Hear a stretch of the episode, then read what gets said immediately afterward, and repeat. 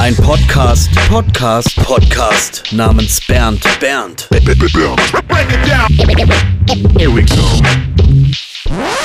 Ja, herzlich willkommen zu einer neuen Ausgabe von einem Podcast namens Bernd. Mein Name ist MC René und heute habe ich ein, wieder mal einen super Top-Gast am Start. Es ist Nosim, aka Nepomuk, aka Nelson im Privatnamen. Ich äh, grüße dich. Schön, dass du heute Zeit gefunden hast. Jo, vielen Dank für die Einladung. Äh, schön mal dabei zu sein bei deinem Podcast. Ja, ähm, kurz was zu unserer be äh, beidigen History. Ich kenne dich eigentlich technisch gesehen über den Retro-Gott. Den hatte ich ja auch schon im Gespräch. Ah, okay. Oder zumindest Ja. über äh, seine Empfehlung auch. Und so kam so ein bisschen der Kontakt, dass wir uns gegenseitig mal ein bisschen ausgetauscht haben.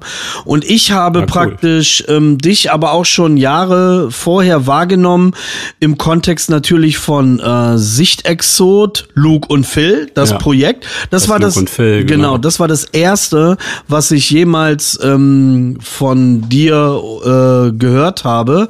Und ich habe dich am cool. Anfang auch eher nur, was heißt nur, als MC wahrgenommen, als Rapper. Erst später, als wir uns ausgetauscht haben, habe ich auch gecheckt, alles klar, ihr bist ja auch ein Beatmaker, Producer, ähm, Ja. kann, Ein Tu nicht gut Tu- äh, vor dem Herrn. Oh, kannst du mir vielleicht oder für die Zuhörer ähm, einen kleinen Einblick geben, ein ähm, bisschen an dem Punkt, wo du angefangen hast, äh, dich für Rapmusik zu interessieren, in welchem Zeitraum das war? Hm, ja, klar. Ich glaube, das war so schon mit 10, 11 Jahren fing das an. Mhm. Welches Jahr war das dann? Welches Jahr genau? Mhm. Äh, das war dann 2004. Mhm. Also schon die Nullerjahre auf jeden Fall. Da war das schon alles ein bisschen elektronischer und so. Mhm. Jetzt nicht mehr ganz so klassisch Golden Age Hip Hop, aber ich habe dann halt so Neptunes, äh, G-Unit und Mhm. so fand ich cool. Und dann habe ich aber auch schnell entdeckt, dass es noch coolere gibt, die ein bisschen äh, sich noch mehr Gedanken machen bei den Texten. Ja. Und habe mich davon dann inspirieren lassen. Ich fand interessant, also wenn man sich überlegt, wenn man 2004 reingekommen ist in, in dieses ganze Spektrum, was dann da vorhanden war, war es ja speziell in Deutschland ja auch sehr Agro-Berlin-lastig und Ja, es gab stimmt. eigentlich dann auch noch G-Unit, wie du selber gesagt hast und natürlich dann äh, sowas Ja. wie Neptunes, was als Inspiration äh, galt. Wenn ich jetzt deine Lyrics höre oder auch das, was ihr dann später mit Luke und Phil gemacht habt, ist es ja ganz interessant, dass es, das ist ja schon fast äh, im Gegensatz zu dem stand, was damals äh, 2004 State of Mind, was jetzt Outfits, Videos, Beats, Raps vorherrschend war. Das fand ich ganz Ja. interessant. Ähm, dennoch hast du das Stimmt. auch gefeiert und gehört, oder? Ja, voll. Also ich habe das privat sehr gerne gehört. Ich meine, als das losging, war ich ja auch erst zehn oder elf, Ja, als ich das gehört habe. Ne? Ja. Da macht man sich noch nicht so viele Gedanken und findet die coolen Dudes cool, die geile Klamotten haben und so.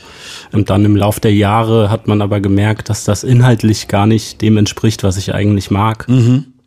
Und dann habe ich weiter gedickt und auch Deutsch-Rap-Sachen gehört, auch Retro-Gott, Mhm. den du ja schon angesprochen hast. Die haben uns auf jeden Fall auch inspiriert, dann damals die Kölner Jungs. Äh, ja, und Agro Berlin fand ich halt auch in der Schule, haben das Schulfreunde gehört. Ich fand es nie so unfassbar geil, weil mir das auch immer zu hart war. Ich bin eher ein softer Typ schon immer gewesen.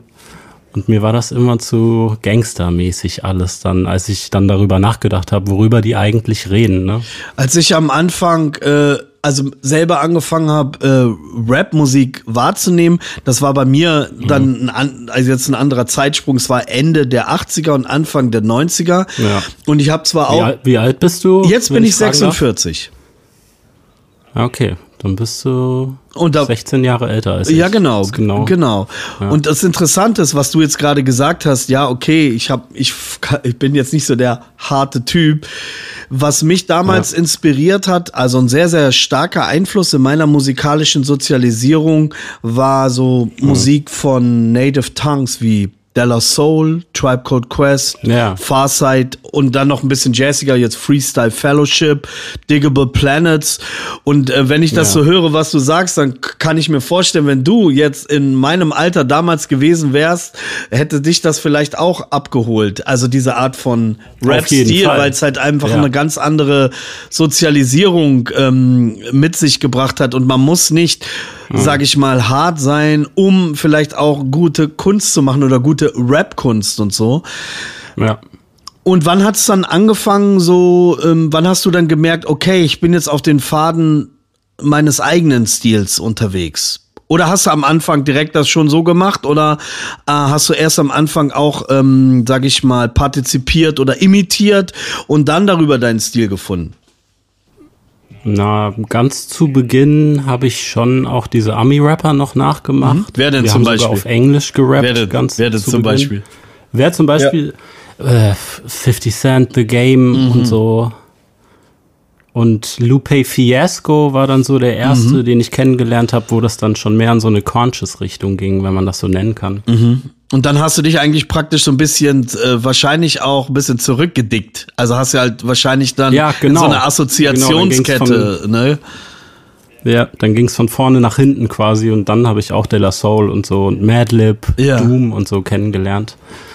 Aber erst fing es an mit dem ganzen Pop-Kram, weil das natürlich das erste ist, Mhm. was dir gezeigt wird. Da hast du vielleicht sogar eine coolere Zeit erwischt bei dir, ne? Ja, das ist, Und es wäre aber, ja. ich habe mich dann gegen das entschieden, was so die Masse war und du konntest aber quasi einfach mitmachen, ne? ich weiß nicht, ob man das bei so dem, was dann en vogue war. ähm, ich weiß nicht, ob man das so äh, direkt vergleichen kann. Also die Kommerzialisierung von Musik war ja auch oder war ja 2004 zum Beispiel auch schon viel fortgeschrittener. Die Mechanismen, was funktioniert da Musik, Ja. welcher Stil, die Industrie, die ganze Struktur, während eigentlich zu meiner Zeit gab's halt viel sowas wie Euro, Eurotrance und, und, und, und, weißt du, wo die ganz schlecht gerappt haben und in den Charts war gar kein Mhm. Hip-Hop sozusagen vertreten, sondern sowas wie Hathaway oder wie Ace of Base, so dieser ganze äh, 90s Trash. Ja. Und es gab dann sowas, Ja. was man gehört hat wie Nirvana, was so ein bisschen emotionaler äh, war, auch wenn das jetzt kein Hip-Hop Ja. war. Aber die Musik, die wir gehört haben damals, da waren wir auch nur drei Typen. Wir waren nur drei Typen. Der Rest Ja, okay. hat uns eigentlich eher ausgelacht. Ja, guck mal, ihr komischen Rapper oder so. Weil alle haben Heavy Metal gehört. Aber äh, was vielleicht interessant an der Zeit war, war, dass man vielleicht verschiedene Stile hatte. Du hattest sowas wie Public Enemy, NWA, äh, äh, Ice-T und dann hat sowas wie Della Soul. Das sind ja schon recht unterschiedliche ähm, Stile, ne? Ja, gab's auch damals schon, klar. Ne? Also von daher. Aber es war noch nicht so massentauglich. Es ja. war nicht so massentauglich, genau. Also in Deutschland ja schon mal gar nicht. Das kam ja dann auch erst, also diese Zeitverschiebung 2004 zu deiner Zeit, also wo du zehn warst, da war ja das, was damals Anfang der 90er in Amerika war mit NWA, mit Wir sind von der Straße oder Ja. Rap ist CNN von der Straße, also wenn man das als Äquivalent überhaupt betrachten kann. Ja, voll. Was ich wissen will von dir ist, ähm, wie kam das dann, dass du dich auch neben dem Rappen selber auch fürs Beatmaking interessiert hast? Ha hattest du, gab es da jemand, den du bewundert hast oder der dich dazu inspiriert hat, selber auch die eigenen Beats zu machen oder Loops zu dingen? Mm, Mein Opa war Dirigent und mein Vater hat schon immer in Bands gespielt. Das heißt, das selber Musik machen wurde mir so ein bisschen in die Wiege gelegt. Ähm, und dann hatte ich den Glücksfall, dass meine Tante einen Beatmaker aus Deutschland geheiratet hat und der hat mir dann alles gezeigt. Das ist der F von den Audio Treats. Ach, es ist, kommen die äh, Mainz die Ecke, ist das richtig? Ja, Früher genau, auch mit Schuko und so, ne? Äh, Genau, ja. Die, der hat auch mit Schuko noch ein Ja. Ah. paar Platten gemacht. Äh, Cookies and Cream heißen die. Mhm. Stark. Und der hat mir dann alles gezeigt. Da bin ich als kleiner Steppke dann immer, ich stand ständig bei dem vor der Tür und hab geklingelt und wollte irgendwie gucken, wie der Beats baut. Und der soll, musste mir alles zeigen. Das ist ja Und ich war echt dann angefixt, Krass. als ich das das erste Mal gesehen Ja. habe, als er auf den Tasten rumgedrückt hat und das steuern konnte. So. Ja. Das musste ich dann unbedingt auch wissen, wie das geht. So. Das ist schon ein spannender Aspekt, weil die Jungs sind ja wahrscheinlich dann Mhm. auch eher meine Generation oder vielleicht ein ein bisschen jünger. Aber so hat Ja. jemand, der sich auch in Deutschland mit Hip-Hop sozialisiert hat, jemanden wie dich auch sozusagen in die Materie äh, eingeführt, dieses Each One Teach One mäßige. Ja. So, ja, man hat sich an jeden halben gehangen, den man kriegen konnte an Informationen oder äh, Produktionstechniken. Ja. Genau, ich hatte auch noch gar kein Internet damals. Mhm. Ich glaube, ich habe erst mit 16 Internet bekommen. Mhm. Das hat das Ganze noch schwerer gemacht. Ich meine, jetzt mittlerweile guckst, gehst du einmal auf YouTube mhm. und findest tausend Tutorials, wie mhm. du coolen Hip-Hop machst. Mhm. Das ist schon echt dankbar für die Kids heutzutage. Und damals, weiß nicht, musste ich halt gucken, mir die Juice kaufen, äh, dann habe ich mir die CDs angehört, geguckt, wer den Beat gemacht hat und dann irgendwie rumgefragt oder so, ob da jemand mehr hat. Mhm. Jetzt will ich noch mal auf eine Sache eingehen, die du jetzt gerade ins Gespräch eingeworfen hast, dein äh, von deiner Familie. Äh, dein Opa war Dirigent und dein Vater ist auch Musiker oder? Ja, äh, genau. Ist ja interessant, ist dein, war dein Opa was klassischer Dirigent, also vermutlich, also klassische ja, genau. Musik und so. Vielleicht kannst ja, du da mal noch ein bisschen Musik. sagen, also gerade jetzt auch von väterlicherseits, ähm, wie der dich beeinflusst hat. Ist das auch Musik, die du auch geteilt hast oder so, oder Musik, die du auch selber äh, in deine Musik hast mit einfließen lassen, oder war das ein ganz anderer Stil? Na, die klassische Musik von meinem Opa war auf jeden Fall ganz anders. Das war irgendwie nicht so meine Welt. Trotzdem saugt man das ja als Kind auf. Mhm. Also es hat mich bestimmt beeinflusst. Mhm. Ähm, ich saß schon als Baby bei dem auf dem Schoß und habe auf den Tasten rumgedrückt. Mhm. Ich glaube, das brennt sich dann schon ins Gehirn ein. Ne? Ja. Und die Mucke von meinem Vater hat mich dann schon eher inspiriert. Der hat auch viel Madlib gehört. Ja.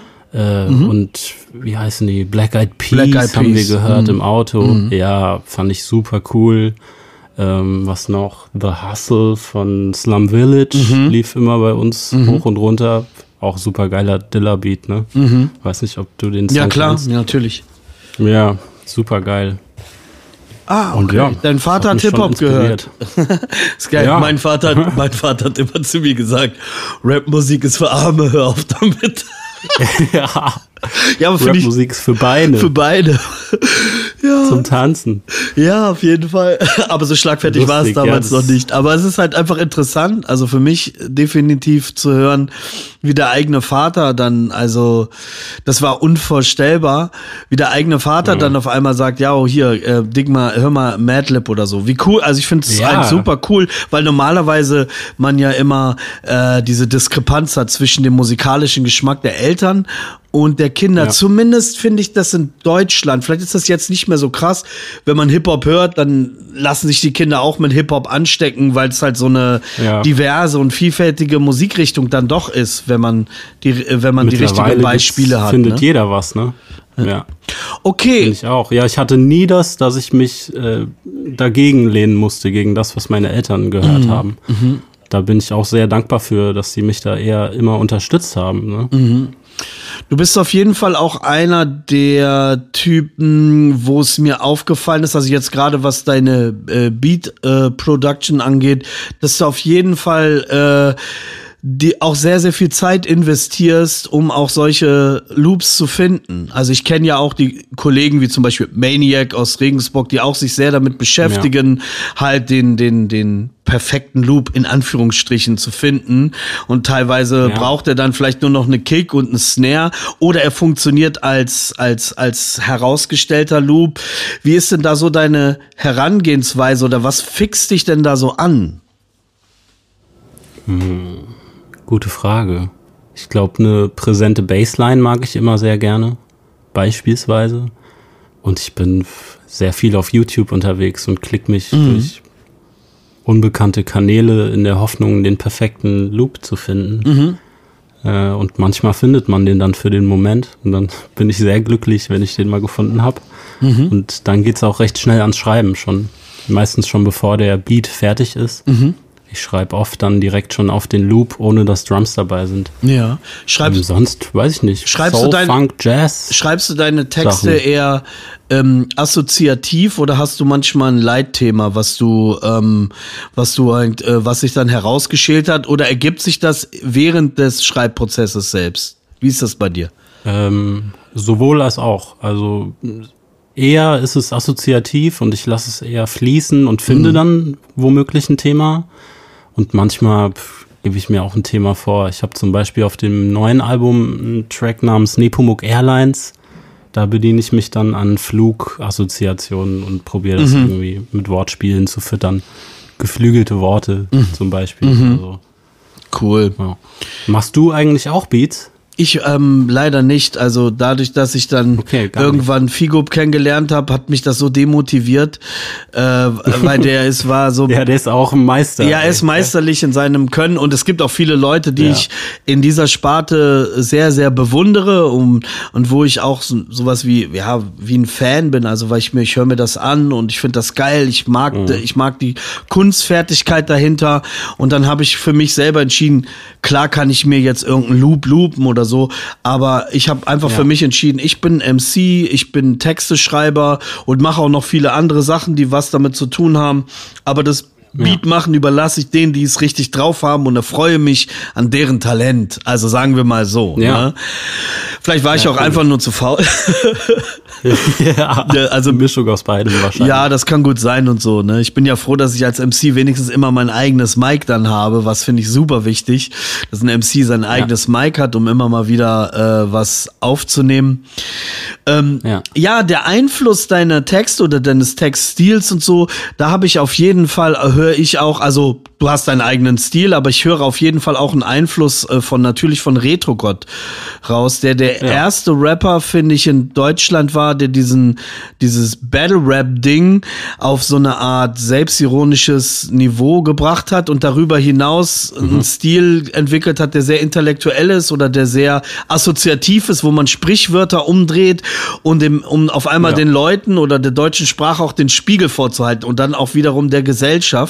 Das entdecke ich auf jeden ja. Fall in deinen Zeilen immer wieder, wo, wo man sich sehr dran erfreut. Es sind ja fast wie Slogans ja. und so. Ähm, war das ein Einfluss von dir? Also, oder ähm, hat. Ja, voll, auf jeden Fall. Mhm. Wir fanden Retro-Gott immer super cool. Also Dustin und ich, der andere von Luke und Phil. Mhm. Den meine ich dann, wenn ich wir sage, wenn mhm, ich ja, von früher spreche, ja. weil wir für das Team waren. Für die Leute, die es jetzt noch nicht gedickt haben, so, aber ich denke schon, dass viele das kennen. Ja, genau. Ja, wir haben den sehr gerne gehört. Der hat mich auf jeden Fall voll inspiriert. Ich finde es auch super cool, wie er schreibt. Mhm. Äh, ja, und es war auch voll die Ehre, dann mit ihm mal ein Album machen zu dürfen, sogar, ne? Ja, das stimmt. Cool. Das war jetzt auch nicht vor allzu langer Zeit, ne? Äh, genau, ich glaube vor zwei Jahren. Vor zwei Jahren. Der Corona-Zeit. Genau. Ja. Habt ihr gedroppt? 21, glaube ich. Ne? Ja. Wie hieß die Platte nochmal? Metamusik. Metamusik, genau, genau. Wo genau. ihr beide gemalt und, auf dem Cover wart, ne? Ja, genau, von Benedikt Luft, mhm. ein Kumpel aus Offenbach. Und aber ich finde, Justus Jonas hatte das auch schon so ein bisschen. Bei MOR, von Art. MOR. Mhm. Ja. Ne? Ja. Wenn man jetzt äh, mal überlegt und sonst, ja. Vielleicht Morlock Dilemma hat mich auch sehr inspiriert. Ja. Der war, hat ja auch so eine humoristische Herangehensweise. Ja, ja, in dieser Brachialität seiner, seiner, seiner, genau. seiner äh, Rap-Persona. Ne? Und natürlich hat, ja. ist er auch einer der krassesten äh, äh, mehrsilbigen Reime Finder und der kann mit einem Reim ja. ein absolut äh, theatralisches äh, Szenario entwerfen, wie eigentlich kaum einer ja. so, ne? Der hat so sofort, da hast sofort ja. so ein Bild, also das ist sehr virtuos. Ja, voll genau, sehr metaphorisch. Ja. Ich find's auch geil, dass er so eine weiß nicht, so virtuos spricht und dann aber so ein harter Kerl ist. Ich finde den Kontrast sehr cool bei ihm. Der Kontrast, ja, ja, genau. Das ist eine gute Figur. Der kann, der, der zieht das ja auch seit Jahren konsequent durch und der, auch in seinem mhm. musikalischen Stil. Er ist ja auch jemand, der äh, als Moloko Plus auch als Produzent tätig äh, geworden ist in den letzten Jahren und da spüre ja, ich auf genau. jeden Fall auch, äh, da ist ein starkes Interesse auch äh, an diesem Sample-Diggen. Also an, der geht ja dann auch, die gehen ja, ja. dann immer so auf Sample-Forschungsreisen Reisen irgendwo in Südamerika. ja, boah, die Kohle hätte ich auch gern, das immer zu machen. ja, nice. Das ist schon geil. Ja. Wie ist denn so deine generelle ähm, Meinung, wenn du sie denn ausdrücken möchtest, so zu dem äh, zu dem gesamten Konstrukt, was sich was gemeinhin als Deutschrap bezeichnet wird, was alles da so reinfällt? Wie wie betrachtest du das denn? Ich versuche es gar nicht zu betrachten, weil ich das meiste scheiße finde. Mhm. Ähm, es gibt so viele Leute, die das irgendwie gerafft haben, dass man damit Kohle machen kann und dann eine Minuten Tracks auf Spotify hochladen, wo der Typ immer wieder gleiche Trap-Beat benutzt wird, mhm. ähm, um einfach die Massen und die Teenies ja auch abzuholen. Das ist ja Musik für Kinder auch, mhm. ein Großteil, ne? Und für mich ist das nicht so interessant, muss ich ganz ehrlich sagen. Äh, es gibt natürlich auch coole Symbiosen mit Sample-basierten Sachen, die diese Trap-Drums auch aufgreifen. Da gibt's interessante Sachen. Äh, aber ich höre das nicht in meinem Alltag. Ich höre dann eher Jazz und Soul und Indie-Musik. Mhm. Wird man ähm, denn aber trotzdem ich, ja. äh, interessanterweise von Medien oder von anderen Leuten, man, man, man hat dieses Etikett trotzdem so ein bisschen drauf, auch wenn man das selber, wenn man mich selber sich gar nicht so damit identifiziert. Einfach nur, weil man auch Sprechgesang macht mit, mit Beats drunter, ja. es, fühlt sich das dann trotzdem an, als ob man äh, in einem anderen Universum ist oder auf einem anderen Planeten äh, Musik macht, ne? Ja. Ja, voll. Man hat das Etikett Deutschrap, da kommt man nicht raus. Wobei Deutschrap ja auch ein komischer Begriff ist, ja, ja einfach Musik. Ja, ich finde. Im Endeffekt. Kennst du die Geschichte dieses Begriffs oder hast du schon mal gehört, wo das herkam? Nee. Das kam. Kannst du mir die erzählen? Das kam aus dem ähm, Kontext, es gab mal früher einen Dude, der hieß Katmandu. Der kam aus München mhm. im Kontext auch Juice-Umfeld, äh, Feinkost-Paranoia-Umfeld, wobei der jetzt mhm. nicht in der Gruppe da war. Und er kam, glaube ich, mit diesem Begriff irgendwann mal auf und dieser Begriff ja. Hat sich dann praktisch etabliert als Etikett jetzt ja auch in, im Streaming-Zeitalter okay. und so. Welche Frage ich mich gestellt habe, vielleicht kannst du sie ja beantworten. Glaubst du, dass der Ungare oder der Bulgare oder der, der Franzose auch dieses hat? Äh, also wenn man darüber kommuniziert, French Rap oder Swedish Rap, oder meinst du, wir sind in Deutschland einer der wenigen, die das so, so weiß fast schon so invasiv in den Begriff mit eingepflegt haben, dass es Deutsch ist? Weil wir so stolz auf unser Deutschland sind. Wie würdest du denn da? Unsere deutsche Rapmusik. genau. Ähm, Was denkst du? Ich weiß es also, nicht. Ich weiß, ich habe mir das. Ich glaube schon ich glaube, vielleicht nicht so intensiv wie wir, aber mhm. es gibt ja auf jeden Fall auf Spotify auch Playlists, mhm. die dann nach der Region benannt sind. Ja, okay, ja, klar. Pol Polish Rap, ja. ob das dann Polen auch gemacht haben, ist eine andere Frage. Aber, aber der Begriff existiert ja, ja schon länger. Den gibt's ja schon länger als jetzt Streaming-Portale und so. Ich habe mich, ich habe ja, mich das gefragt, so, ob das jetzt auch ein, auch ein Phänomen von hier ist, weil dieser Begriff ja auch mhm. dieses leicht abgekürzte. Naja, ja. wie war es denn für dich? Müsstest du mal jemand fragen, der daherkommt. Ich weiß es nicht. Ja, ja, genau. Ich frage das immer mal jeden und so. Vielleicht gibt's ja äh, vielleicht auch einen hypothetischen Gedanken oder so. Ich habe ja jetzt auch gar keine Antwort drauf. Nur ich ja. finde es interessant, bestimmte Begriffe einfach auch mal so zu hinterfragen und sie einfach nicht nur ja. so gehorsam hinzunehmen. Es gibt ja auch in der äh, ganzen Diskussion um das Thema Wokeness oder so ja auch immer, da, da schleudern die Leute Begriffe herum oder künstlerische Aneignung, aber äh, keiner ähm, sagt oder erzählt den Leuten, woher vielleicht dieser Begriff kommt. Ne? Also es spielt ja, ja auch in der sich die ja. Etymologie mal angucken und dann erfährt man mehr, was genau gemeint ist, genauso wie Feminismus. Ganz was genau. ja eigentlich um die äh, Gleichheit geht und nicht darum, dass alle Männer scheiße sind. Und dann würden sich auch weniger Leute aufregen, ne, wenn man das mal hinterfragt. Ich denke halt so, vielleicht ist für Leute einfach irgendwie eine Position irgendwie anzunehmen, ähm, äh, wo sie, wo, wo sie die Welt in Schwarz und Weiß leichter einteilen können. Bei dem Thema kulturelle Aneignung, mhm. gerade wenn man sich mit Samples beschäftigt, dann, dann hat sich ja wahrscheinlich auch für dich eine riesen Welt aufgetan an, an Musikstilen, die es überall auf der Welt gibt, weil man ja dann total offen ist, was beim Diggen, man, man hört halt, man hört halt überall rein. Ähm, wie stehst mhm. du zu der ganzen Debatte äh, über Samples? und dass Leute sagen, ja, das ist unser Urheberrecht. Es gab doch mal diesen ähm, Rechtsstreit zwischen Moses Pelham und äh, wie heißen die? Kraft äh, Kraft äh, Kraftwerk. Kraftwerk genau. Hast du das so verfolgt oder beschäftigst du dich mit dem Thema oder? Ja ich habe da schon mal drüber nachgedacht. Äh, also ich bei Musik finde ich ist es doch gerade das Schöne dass sich dass sich die Kulturen vermischen ne? Mhm. das ist ja was Positives dass es einen Austausch gibt. Ähm, anderes Beispiel wäre zum Beispiel weiße Dreads. Mhm da bin ich mir auch immer uneinig mm, bei dem hm, Thema. Ja. Äh, es gibt schwarze Menschen oder People of Color, die das problematisch finden. Mm. Und denen will ich das nicht absprechen. Trotzdem finde ich, es ist was so Oberflächliches. Mhm. Es sind Haare, ne? Ja. Das finde ich immer komisch, wenn Leute dann bei auf, äh, Festivals ausgeladen werden. Deshalb, da gab es ja auch ein Beispiel oder einen Ah, Fall, wo das, das habe ich passiert gehört, ist. ja. Ich denke, Ja, die Frage das finde ich ist, dann schon schwierig. wo fängt, wo fängt das denn an? Also ich glaube, das Thema wird in dem Augenblick hat das eine Berechtigung, wenn es zum Beispiel, wenn wir die Musikgeschichte sehen, wie es jetzt äh, mit schwarzer Musik in Amerika der, in den 50ern oder 60ern waren, wo viele andere weiße Musiker Songs von Schwarzen übernommen haben und praktisch große Erfolge feierten, aber es geht nichts zurück zu den Originatoren. Also das finde ich dann, dann, dann, dann ähm, kommt das so eine Ausbeutung gleich.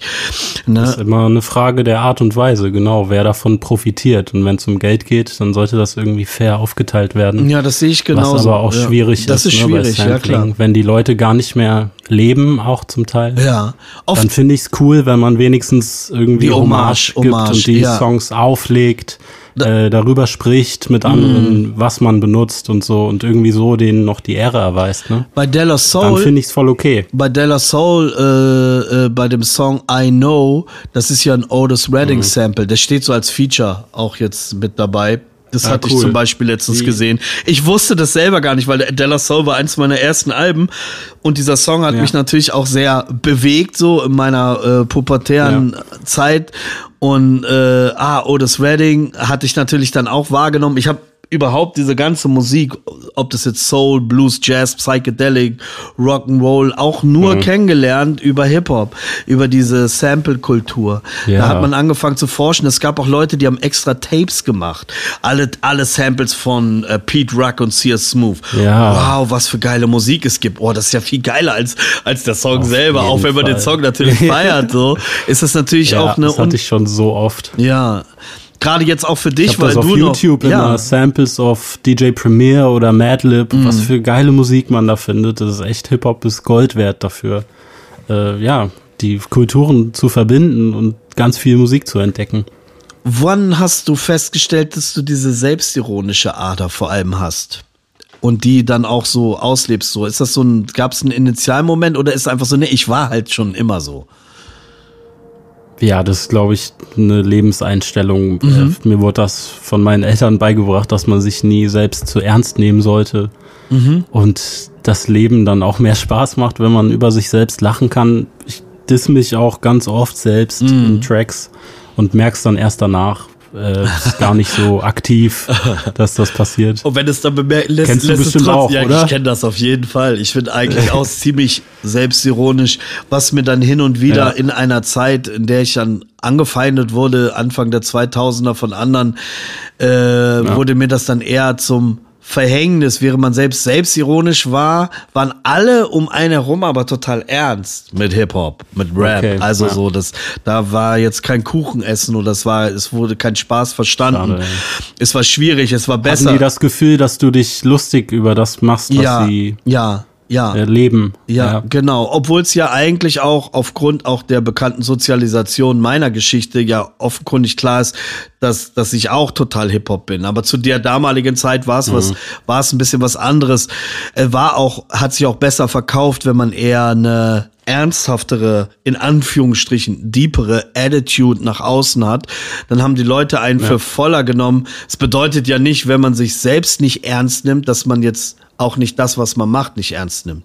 Man betreibt ja das, was man Ja. macht, macht man ja schon mit einer Ernsthaftigkeit, weil man ja viel Zeit investiert. Man ist ja, ist ja nicht, Klar. nicht nur ein Hobby, aber trotzdem ist es ein Unterschied, wenn man ähm, ironische, stilistische Momente oder ähm, Mittel in seine Texte mit einwebt. Ne? Ja, ich finde, Hip-Hop stellt ja immer auf eine Art und Weise das Leben dar und wenn man den Humor völlig außen vor lässt, fällt ja ein großer Teil weg. Das heißt, für mich muss das dabei sein. Ja, auf jeden Fall. Also ich merke das auch bei deinen Texten. Du bringst es aber so entspannt rüber, dass es jetzt nicht so so so Kasparesk ist. Weißt was ich meine? Es gab ja früher immer so eine Art Überbetonung auch im Rap, als zum Beispiel die ersten Sachen von den Fantastischen Vier äh, gekommen sind. Das war eine Kassette, Ja. da, da habe ich zum ersten Mal Rap auf Deutsch gehört mit, ne? Und das waren immer so Krass, Überbetonung und hier Hi Thomas, Hi Micha und so weiter. Also so und das ist halt, glaube ich, irgendwie auch ein Da hat sich der Rap noch gefunden da hat sich dann ja genau, weil aus den Staaten imitiert haben erstmal, ne? Und dann auch den Duktus, der auf Genau. Deutsch dann ganz seltsam klingt. Auf jeden Fall, also das hat schon einen Riesensprung gemacht, wie viel ähm, Reimtechniken oder Art und Weisen es gibt, auch mit der deutschen Sprache in Texten zu arbeiten.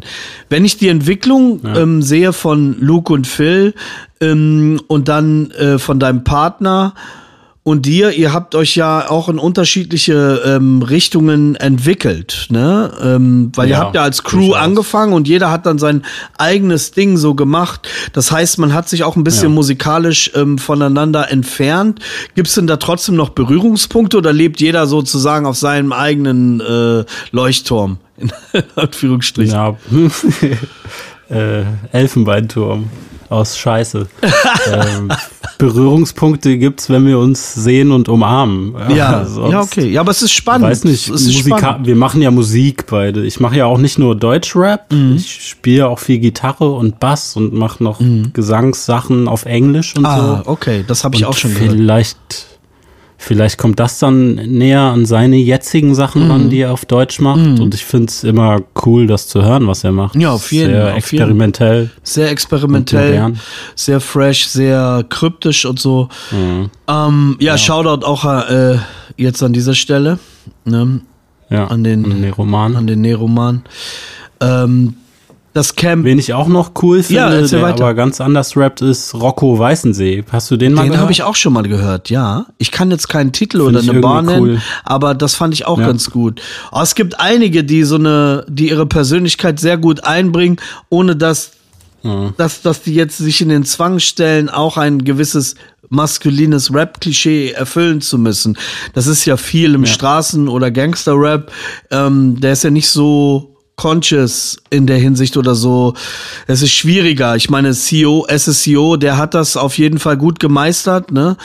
Ähm, Ja. Aber es gibt sonst nicht so viele aus dem Bereich, die sich dann so. Es ist manchmal kann es auch ein Gefängnis sein, die eigene Attitude oder das eigene Image, ne?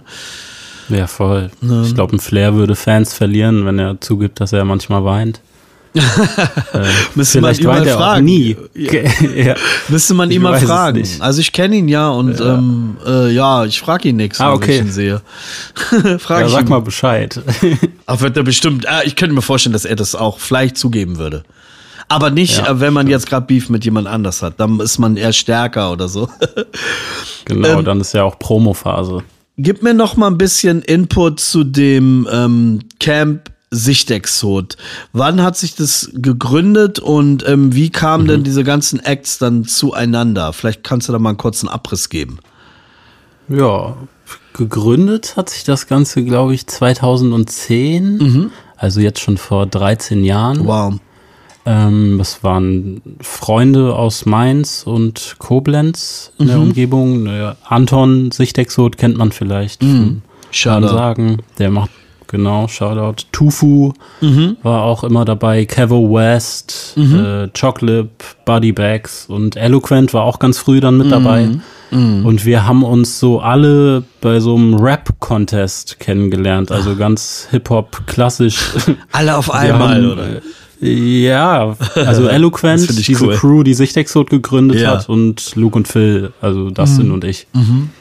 Und dann haben wir da unsere ersten vier Tracks, die wir gemacht haben, zum Teil noch auf Englisch gerappt und irgendwie das Ding gewonnen und der Preis war, glaube ich, dann, dass wir eine Platte releasen können über das Label, das dann frisch gegründet wurde. Ach echt? Und so fing das für mich an, ja, Wow. genau. Gerade Sichtexot war ja war auch auf jeden noch. Fall- Ja. Erzähl weiter. Ne, bitte. erzähl ruhig.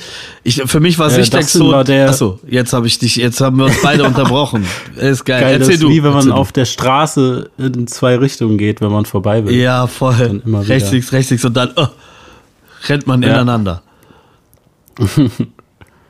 Also Dustin war der Initiator, der das auf jeden Fall auf die Bühne bringen wollte. Ich war Mhm. schon immer eher der zurückhaltendere Typ.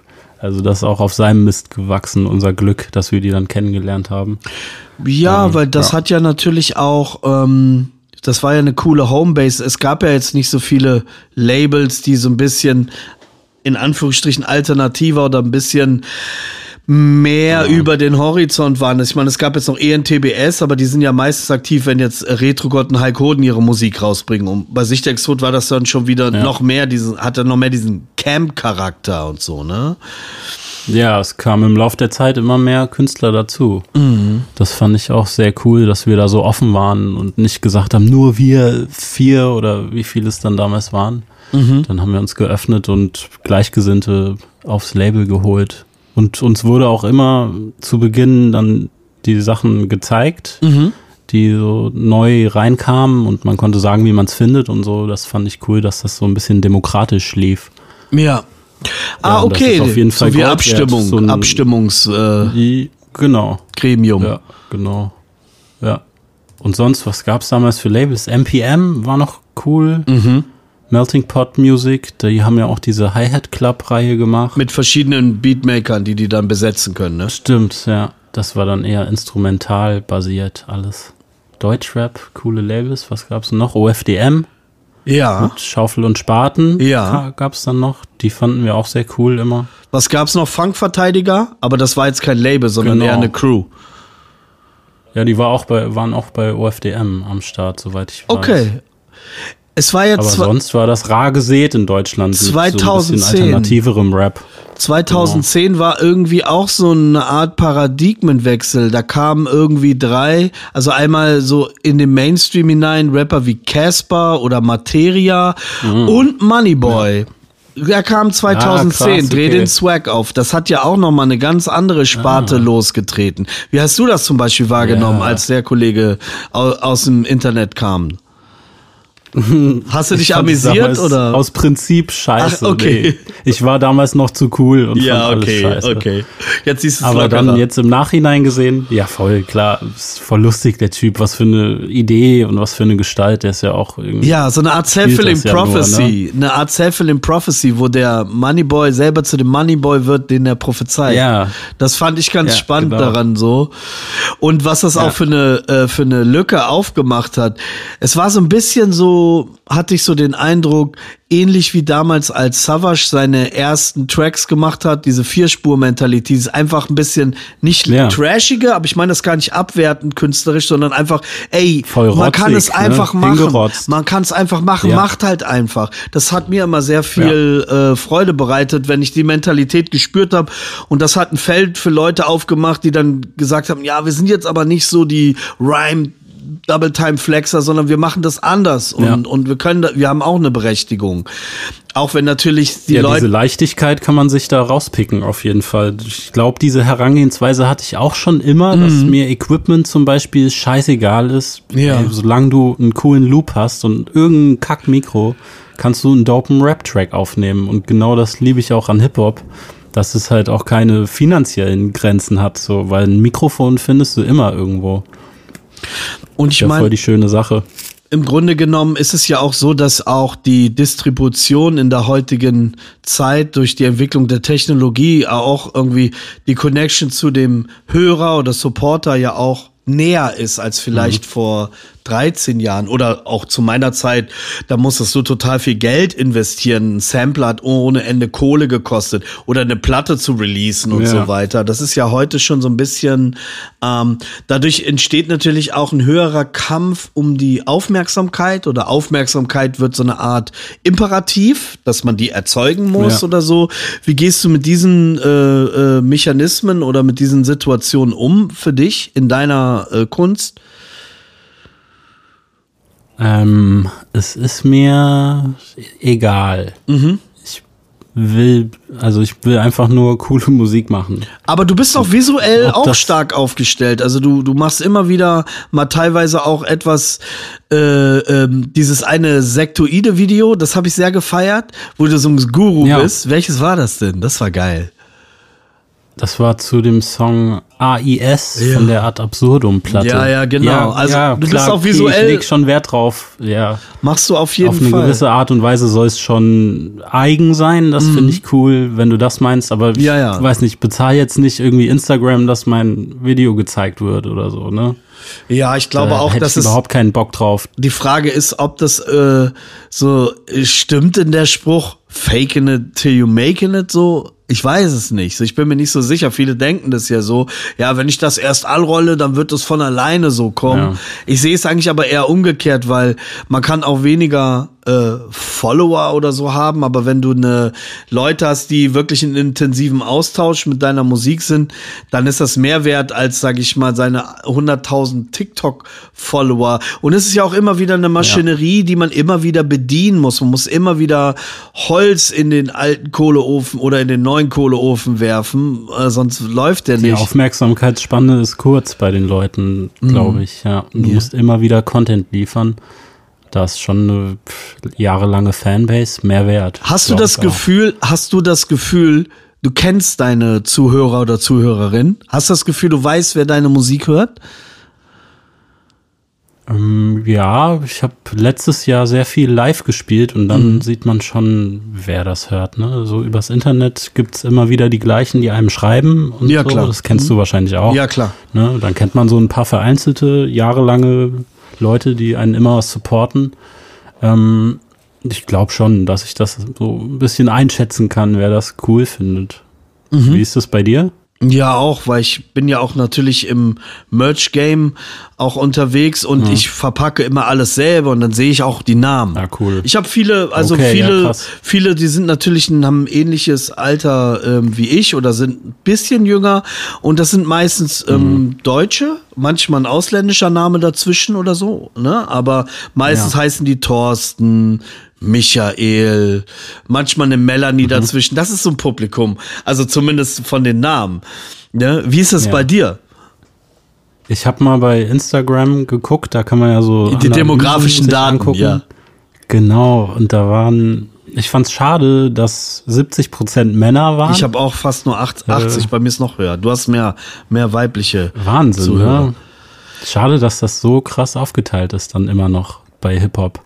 Ja, du meinst, es hat mit der Musikform selbst zu tun. Wenn man ein bisschen Indie-Rock mehr machen würde, dann wäre das ein bisschen höherer weiblicher Anteil, wahrscheinlich mehr inkludiert. Ich glaube schon. Zumindest was ich, ich schon, von den Hörerinnen kenne, die Indie-Rock hören, die meinen, ja, es hat ja. über die Emotionalität vielleicht auch. Aber interessant, ja. ja. Ich glaube, dieses Männlichkeitsding im Hip-Hop schreckt immer noch viele Frauen ab. Was ich auch voll verstehen kann, was auch Sinn macht das Thema äh, Streaming-Portale oder das Thema Streaming generell ist ja schon so ein, ich finde, das kann man nicht so schwarz-weiß diskutieren, weil was für die einen Fluch ist, ja. ist für die anderen ein Segen. Ich habe zum Beispiel das so wahrgenommen, dass es für den Beatmaker an sich eher auch oft ein Segen war, weil der sich dadurch etablieren oder emanzipieren konnte von diesem Zwang, mhm. ich muss meine Beats an Rapper geben. Scheiß auf die Rapper, ich kann mein Beat so rausbringen und der generiert mehr Streamings, als wenn einer darauf rappt oder so. Ich glaube, viele haben auch eine Existenz ja. seit 2015 dadurch bekommen, ähm, dass sie, dass sie in diesem Streaming-Game waren. Wie ist das für dich? Auf jeden Fall. Ich äh, release ja auch immer wieder EPs, ja. die instrumentaler Natur sind, auch ausschließlich bei Spotify und Online-Portalen. Mhm. Und ich bin dankbar, dass es das gibt, weil ich mir damit echt nebenbei Kohle verdienen kann, um meine Miete zu bezahlen, ja. ne? um dann wieder vielleicht äh, Musik zu machen, die nicht so leicht ins Ohr geht.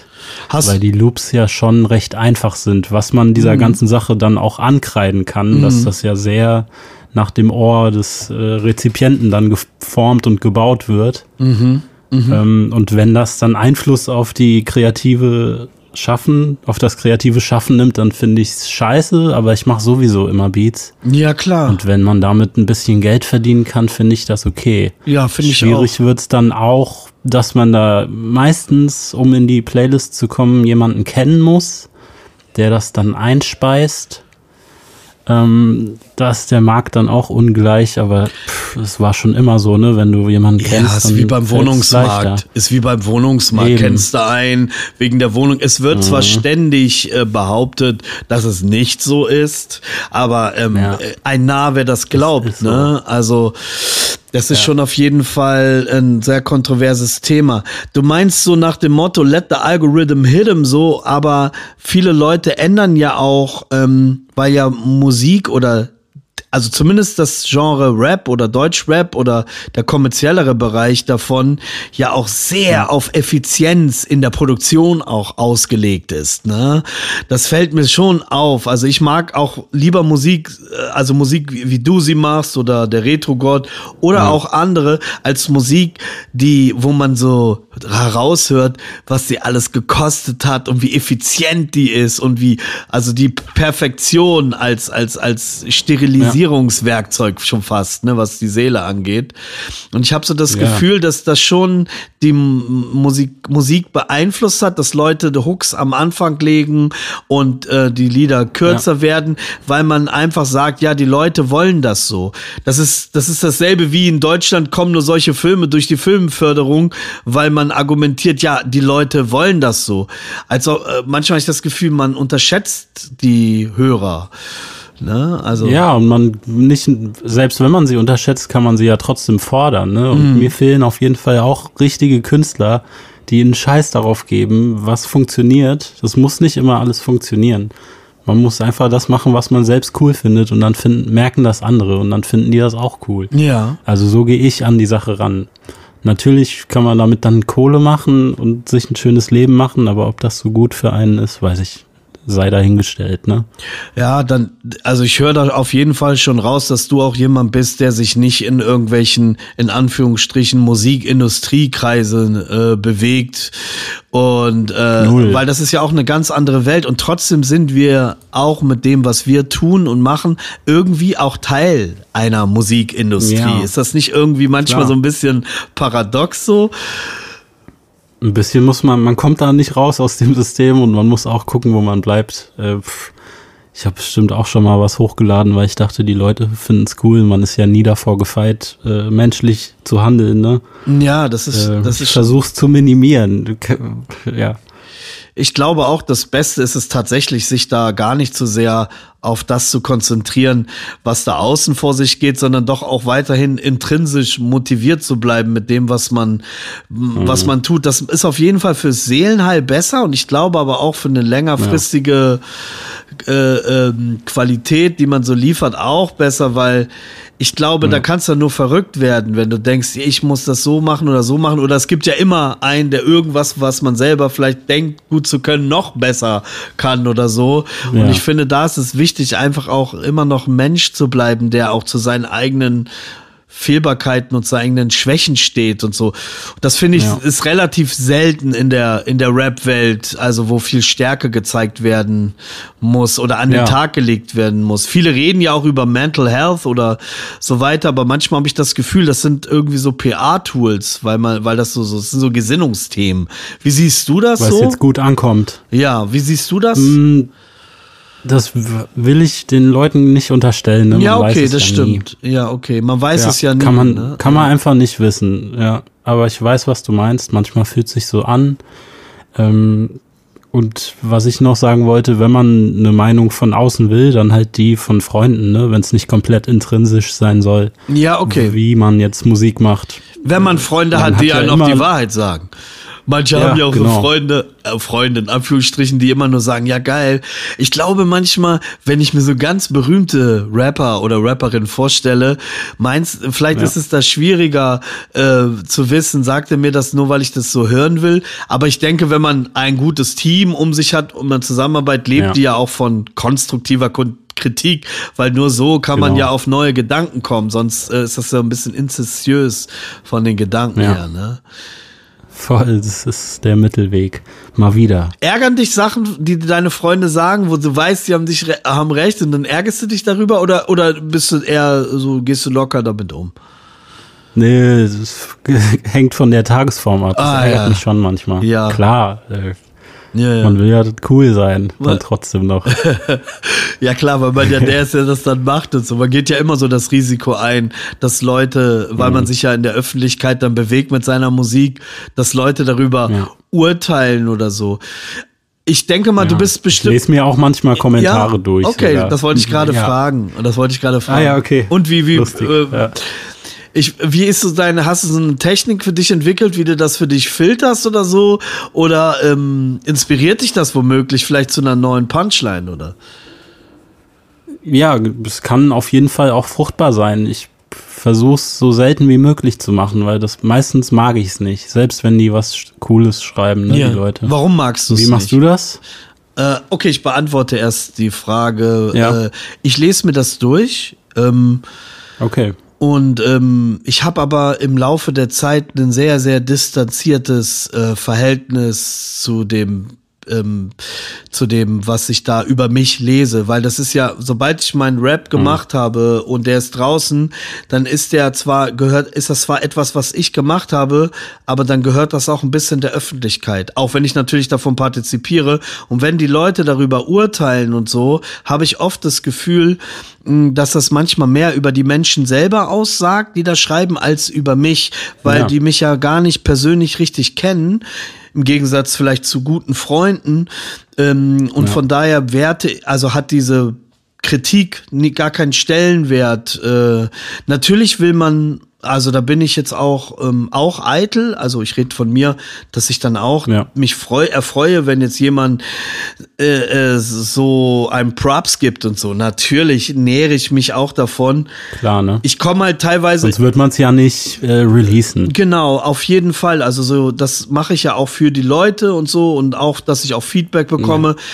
Für mich, mich kann das alles aber im Endeffekt gar nicht mehr schocken, weil ich hatte auch mal eine Zeit, da gab es noch ein Gästebuch in äh, auf Websites und ich hatte so eine Geil, Zeit, das okay. war so mit Azad die Story und mit Savage, da Mhm. war nur mein Gästebuch 300, 400 Kommentare. Ich stech dich ab, du Haarsohn und bla bla, Boah. nur. Also Ja, so, da bin ich ziemlich abgehärtet und jetzt ist Das heißt, ich du musstest lernen, damit umzugehen. Genau, um das nicht so an mich äh, nahe heranzulassen oder so, oder das nicht Ja. als Teil meiner Welt zu sehen, was es ja auch gar nicht war. Es kam von woanders. Ja. Und die Dinge haben sich ja auch, äh, sage ich mal, genau umgedreht. Von daher finde ich es aber trotzdem interessant, jetzt, ähm, wie du das für dich handelst und so. Aber ich bin auch der Meinung, man sollte sich nicht zu viel davon nähren. Ja, genau, so wenig wie möglich und wenn, dann darf man es nicht zu nah an sich ranlassen. Aber es passiert mir manchmal, klar. Ja. Wenn ich irgendwie sowieso scheiße drauf bin und dann noch einen dummen Kommentar lese, dann ärgere ich mich. Aber Ja, ich weiß, es ist jedes Mal ja. dann, Als ob man wenn sich man selbst geschlafen hat, quält. wieder egal. Ja, genau. Ja, genau. So man sich so selber noch Ja. so den Pain zufügt und so. Ja, genau. Das ist cool. Ähm, Das gibt's du, schon. äh, als wir uns vor ein paar Jahren unterhalten haben, ähm, ich glaube, das war also ähm, auf diesem Schiff, wo ich mit dem Retrogott aufgelegt habe. Da wart ihr auch da? Du In und da- Frankfurt, im Yachtclub. ne? Ja, das war cool. Da warst Ja. du doch äh, Student. Bist du immer noch Student? Oder hast du damit, hast du bist du jetzt fertig? Oder? Äh, ich habe abgebrochen. Du hast abgebrochen. Welche Gründe hattest Genau. du? Hattest du, waren das die, ja, Musik und das ist jetzt nicht mehr so mein Ding gewesen, ist ja auch eine Erkenntnis, ne? Also, Ja, genau das. Ich habe gemerkt, dass ich eigentlich nur Musik machen will und gar nicht. Ich habe ja Kunst studiert Mhm. und ich wollte, ich habe einfach keine Kunst gemacht. Das war der einzige Grund, Mhm. dass es so ein Druck im Hinterkopf war, den ich loswerden wollte. ja, interessant. Äh, ja, und jetzt lebe ich aktuell von der Musik. Vielleicht studiere ich noch mal was anderes. Ähm, steht noch offen, aber gerade läuft ganz gut. Ja, Und ich kann mir vorstellen, das noch ein bisschen weiter so zu machen. Das klingt auf jeden Fall cool. Ja, da bedanke ich Ja. mich. Du lebst auch Ich komplett lebe von der Musik. Ich lebe auch komplett von der Musik. Ich lebe auch komplett von Geil. der Musik. Also auch, ähm, ich habe ja, ich war ja mal mit dem Zug längere Zeit unterwegs, fast drei, vier Jahre. Hast ja bestimmt mitbekommen mit der Bankart 100. Mhm. Ja. Und da habe ich ein Buch geschrieben und bin dann auf Lesereise gegangen und eigentlich wollte ich gar nicht wieder zum Rappen zurückkehren. Und damit meine ich äh, Rappen, aufnehmen, eine Platte machen. Ich habe immer gerappt. Also Rappen wird immer in meiner DNA ver Ja. verankert sein, weil ich das einfach sehr liebe. Freestylen und Geht so nicht ohne. Spaß zu haben mit den Wörtern, mit anderen Leuten sich auszutauschen. Das meine ich nicht, sondern der Rapper MC René zu sein, der jetzt seine Mucke äh, rausbringt. Aber es gab eine Veränderung in meinem Leben Mhm. und die hat vor über zehn Jahren stattgefunden und seitdem ähm, bin ich äh, Feuer und Flamme, meinen eigenen Shit zu machen, mit Leuten mich zu connecten, Cool. so äh, so viel zu schreiben, wie ich kann und so. Und ich weiß nicht, ich habe andere Berufe auch ausgeübt, aber ich finde, ähm, ja. ich bin gut in dem, was ich tue und ich denke, ich kann noch besser werden und ich versuche mich gar nicht so sehr auf Zukunftsängste zu forcieren, weil das auch nur eine Fantasie ist, die man sich einbildet, weil es, weil man ja. glaubt, man hat die Kontrolle über äh, sein Leben oder über Dinge eigentlich im Kontext der ganz, das ganze Universum hat man ja eigentlich gar keine Kontrolle. Und von daher lebe ich damit ja. entspannt. Aber ich weiß ja, wenn ich eh nichts kontrollieren kann, dann versuche ich doch meine Zeit mit positiven Dingen zu verbringen. Und das ist die Musik immer in meinem Leben gewesen. Es war immer nur scheiße, wenn ich die Musik äh, da, äh, außen vor gelassen habe. Ne? Ja, Mann. Kleiner Monolog. Ja. Bei mir genauso, ja. Genau, ja, ich äh, bedanke mich auf jeden Fall, ähm, dass du dir Zeit genommen hast und ähm, ja, ja demnächst mal wieder auch. am Mic oder vielleicht mal auf dem Beat von dir oder vor allem mal treffen, ein bisschen abhängen, so. Ich glaube, das wäre eine coole ja. Aktion. Gerne, hätte ich auch Bock drauf. Vielen Dank für die Einladung und das nette Gespräch. Yeah, peace out, hau rein. Ein Podcast, Podcast, Podcast namens Bernd Bernd. Here we go.